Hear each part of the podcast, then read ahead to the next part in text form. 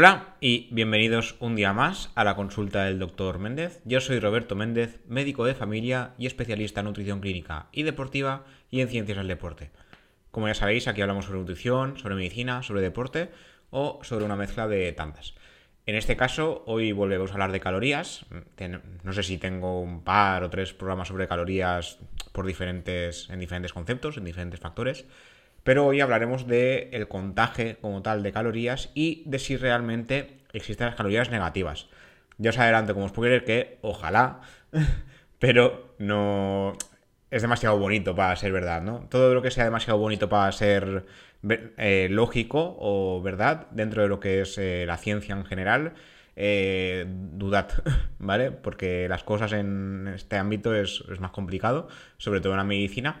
Y como ya sabéis, en nutrición y medicina muchas cosas hace 100 años eran de una forma y ahora ya no. Por ejemplo, ciertas drogas prohibidas hoy en día se usan como, como fármaco, ¿no? Y ahora no. Entonces, aparte de que hay cosas que cambian respecto a los conceptos que vamos aprendiendo, hay cosas que no pueden ser verdad porque son demasiado fáciles, ¿no? El tema de calorías negativas, que, que sería el concepto de que hay alimentos que su consumo quemaría calorías en lugar de aportar calorías al cuerpo, eh, dudoso, ¿no? Sería dudoso. Para empezar, eh, hablaremos sobre que calcular calorías es más complicado de lo que parece. Existen un montón de aplicaciones que lo hacen. De hecho, yo, yo, he escrito algún artículo sobre el tema porque hay diversas aplicaciones que ayudan a contar calorías. Ya os adelanto que no son exactas, ¿vale? Yo, por ejemplo, sí que uso una que creo que lo comenté en algún programa en Diario de Runner que se llama MyFitnessPal, que ahí lo que hace es, tú pones un determinado alimento y el programa te calcula eh, cuántas calorías has consumido y cuántos macronutrientes y algunos micronutrientes. No todos, pero la mayoría. Eh, carbohidratos, proteínas y grasas, eso sí que lo calcula. Y te calcula las calorías totales dependiendo de los ramos de alimento que tú pongas.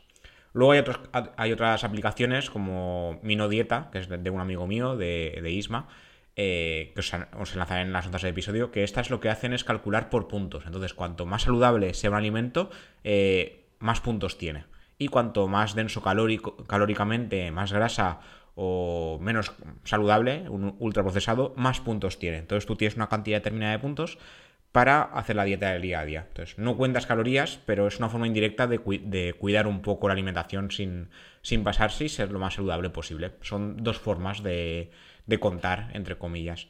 Eh, yo tengo sentimientos encontrados en esto de contar. A mí me gusta contar todo, ya sea eh, calorías, tema de finanzas, demás. Me gusta tener cierto control sobre las cosas que hago.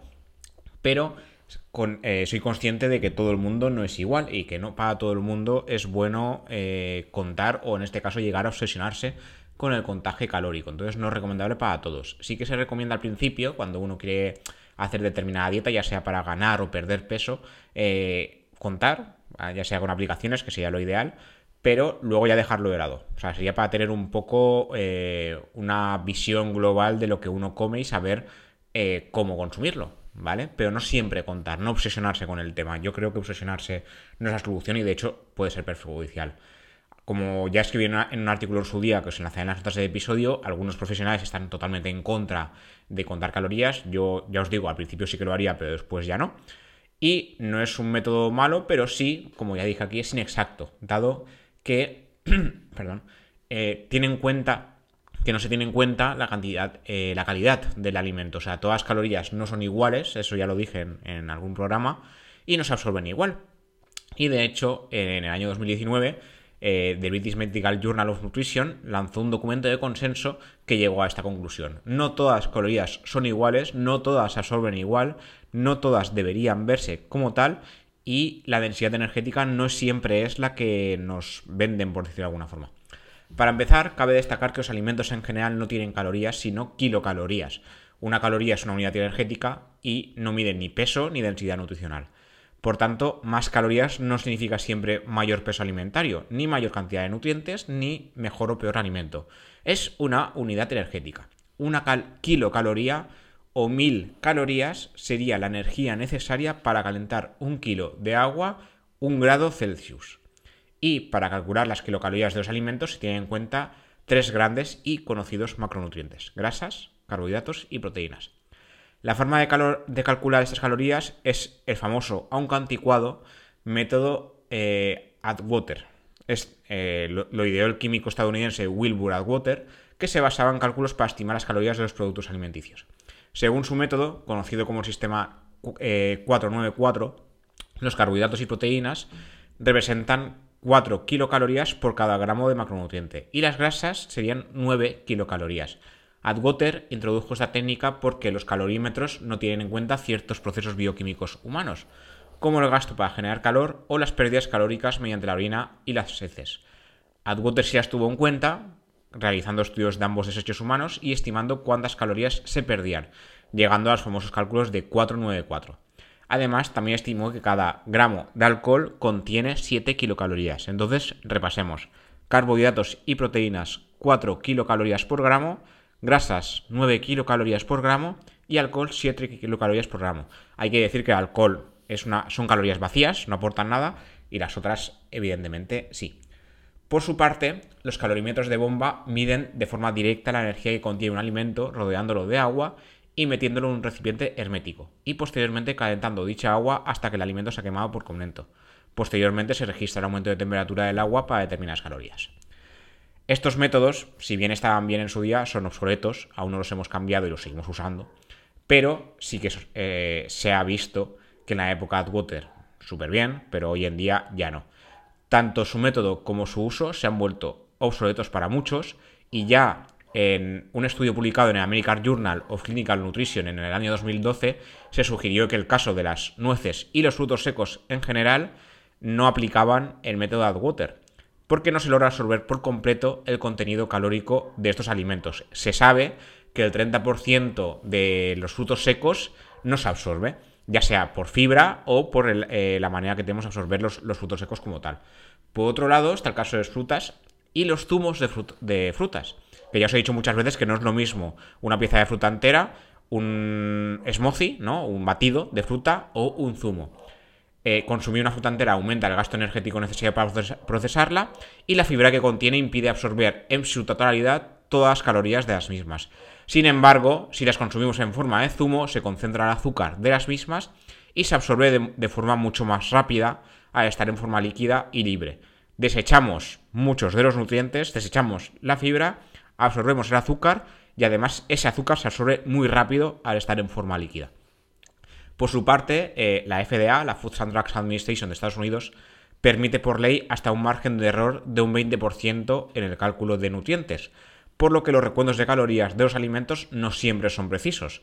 Para rizar el rizo, ninguno de estos métodos es capaz de medir con total exactitud cómo aprovecha las calorías nuestro sistema digestivo, y cada ser humano lo aprovecha de manera diferente son unos estándares que nos sirven más o menos para la población general, pero no todos lo absorbemos igual. Es cierto que las calorías eh, de los alimentos pueden ser crucial, o sea, saber las calorías de los alimentos puede ser crucial para perder peso, para tener una manera de medirlo. Dado que si no se logra una dieta baja en calorías, no habrá pérdida de peso. Sin embargo, no todas las calorías son iguales, no todas se absorben igual y no todos los alimentos de los que provienen son iguales.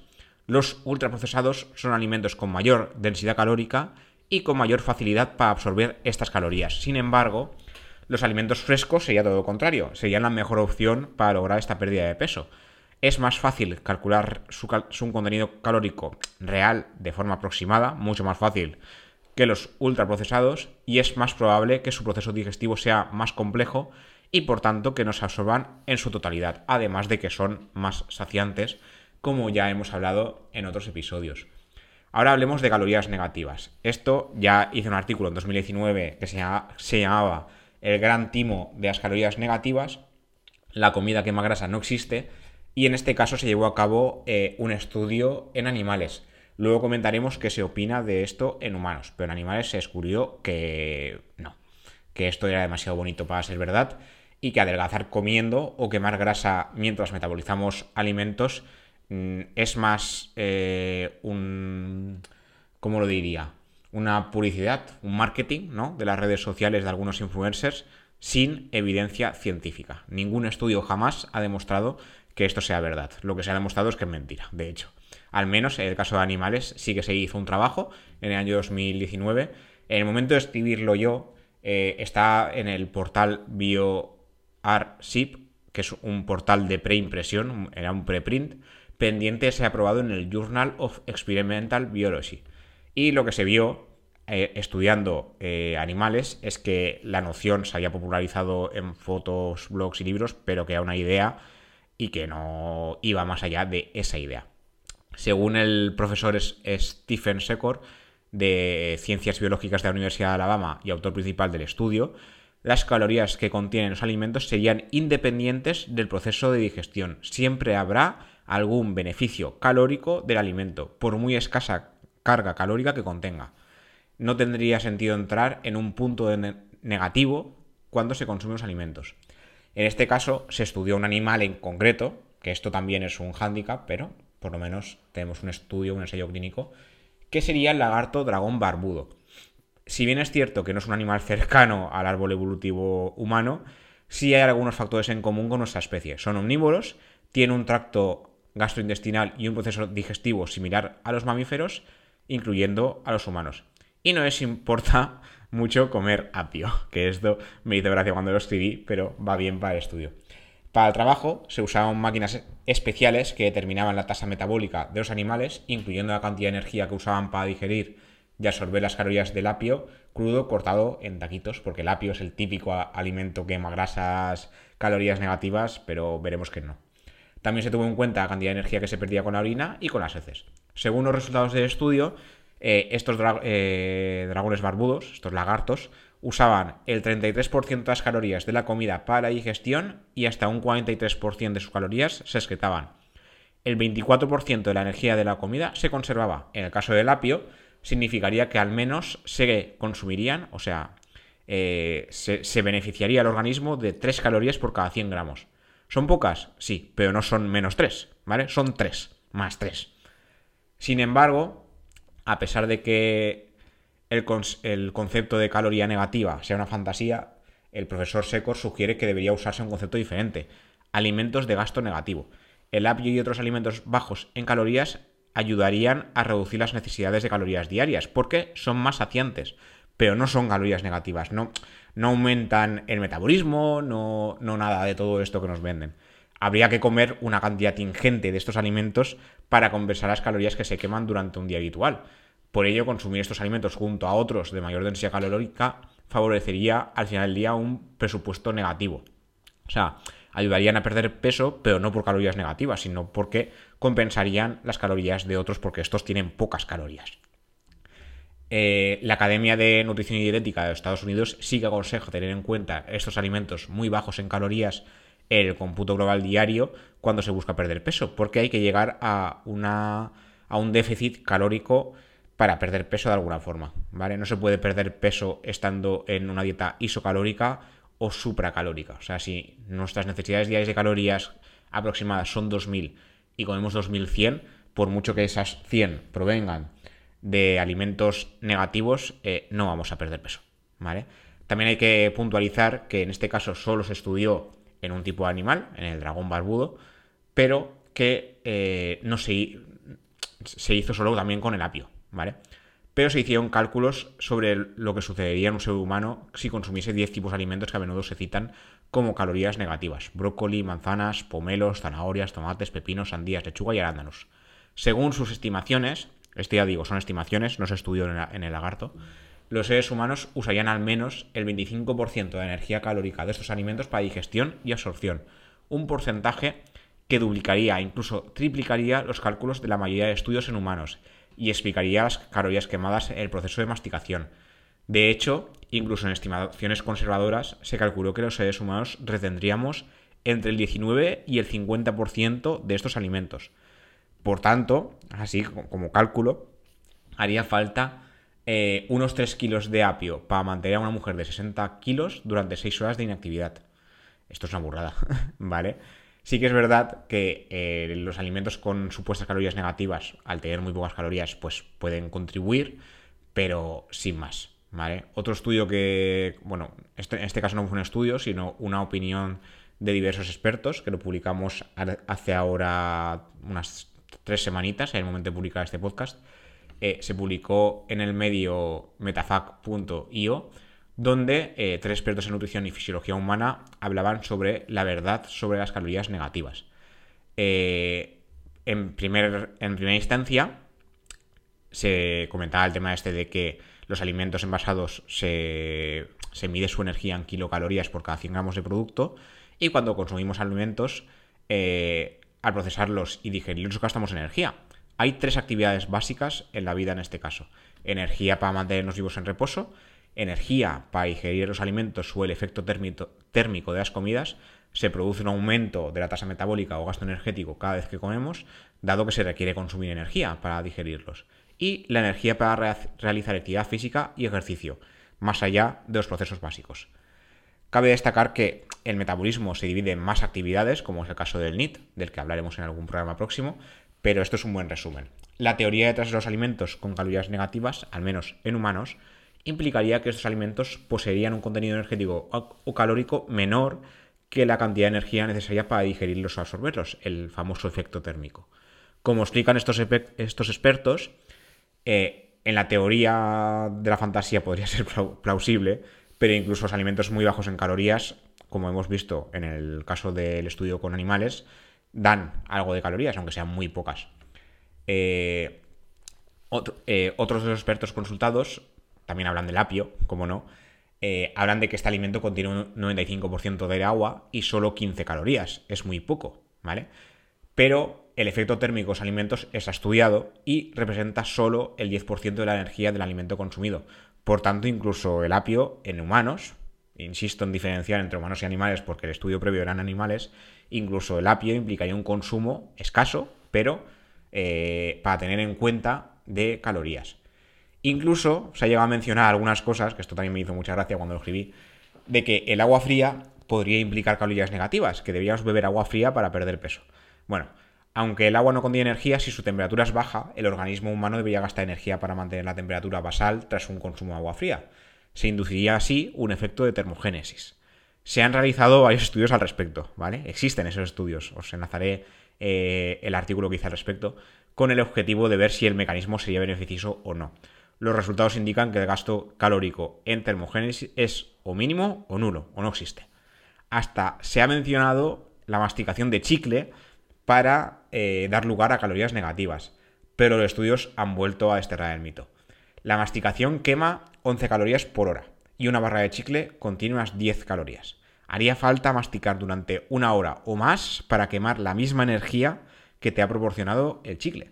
Entonces, eh, ni el apio, ni el pepino, ni el agua fría, ni el chicle, ni ningún alimento que os vendan con calorías negativas eh, son reales. O sea, eh, van bien porque son alimentos saciantes. Todos estos alimentos que suelen venderse como calorías negativas suelen ser verduras con gran volumen, que la gran parte de su, de su volumen es agua, apio, lechuga, brócoli, pero también son muy densos nutricionalmente. O sea, tienen muy pocas calorías, muchos nutrientes eh, básicos para la vida y se hacían mucho.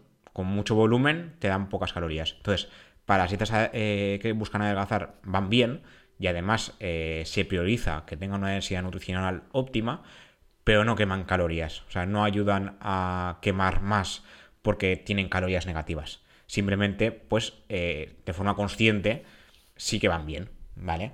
No se trata de calorías negativas, sino de alimentos saludables, densos, saciantes y que pueden desplazar a otros alimentos. Además, estos expertos ya lo explicaban en su, en su escrito y yo lo he puesto muchísimos artículos al respecto porque me parece algo que es básico pero la gente no suele tener en cuenta, es importante que haya una sustitución, ¿vale? Estos alimentos no valen para nada si se agregan a otros sin desplazarlos. O sea, si ponemos eh, apio, brócoli, lechuga con la típica pizza, el hecho de comer eh, estos alimentos junto a la pizza no hará que perdamos peso, ¿vale? No vale para nada añadirlos a procesados o ultraprocesados, sino que debe haber una sustitución entre unos y otros, ¿vale? Además, los estudios también indican, como también eh, explican estos expertos, que las personas solemos subestimar el contenido energético de las comidas, sobre todo cuando hay alimentos saludables en el plato. Es un concepto que tiene un nombre, se conoce como la ilusión de las calorías negativas, y lo que pensamos es que al añadir alimentos saludables al juntarlos a los alimentos no saludables, estamos comiendo mejor. Entonces comemos de más sin querer. Porque creemos que estos alimentos quema calorías ayudarán a que perdamos peso. Y lo que hacemos es ganar más peso o mantenerlo por lo menos. Entonces, cuidado con todas estas falacias que parece que sea todo el mundo de Yupi sea fácil, porque no es así. ¿Vale? Y nada, esto era todo por hoy. Como siempre os digo, muchas gracias por escuchar, gracias por los comentarios. Recordad que estamos en Spotify, iBox, Apple Podcast, Google Podcast, Amazon Music y en un montón de plataformas más por las que podéis escuchar este programa. Y eso, gracias por el interés, los comentarios, las críticas y todo lo que me queréis decir, ya sabéis que podéis comentarlo, que yo suelo contestar medianamente rápido. Como siempre, nos escuchamos en el próximo episodio. Hasta la próxima.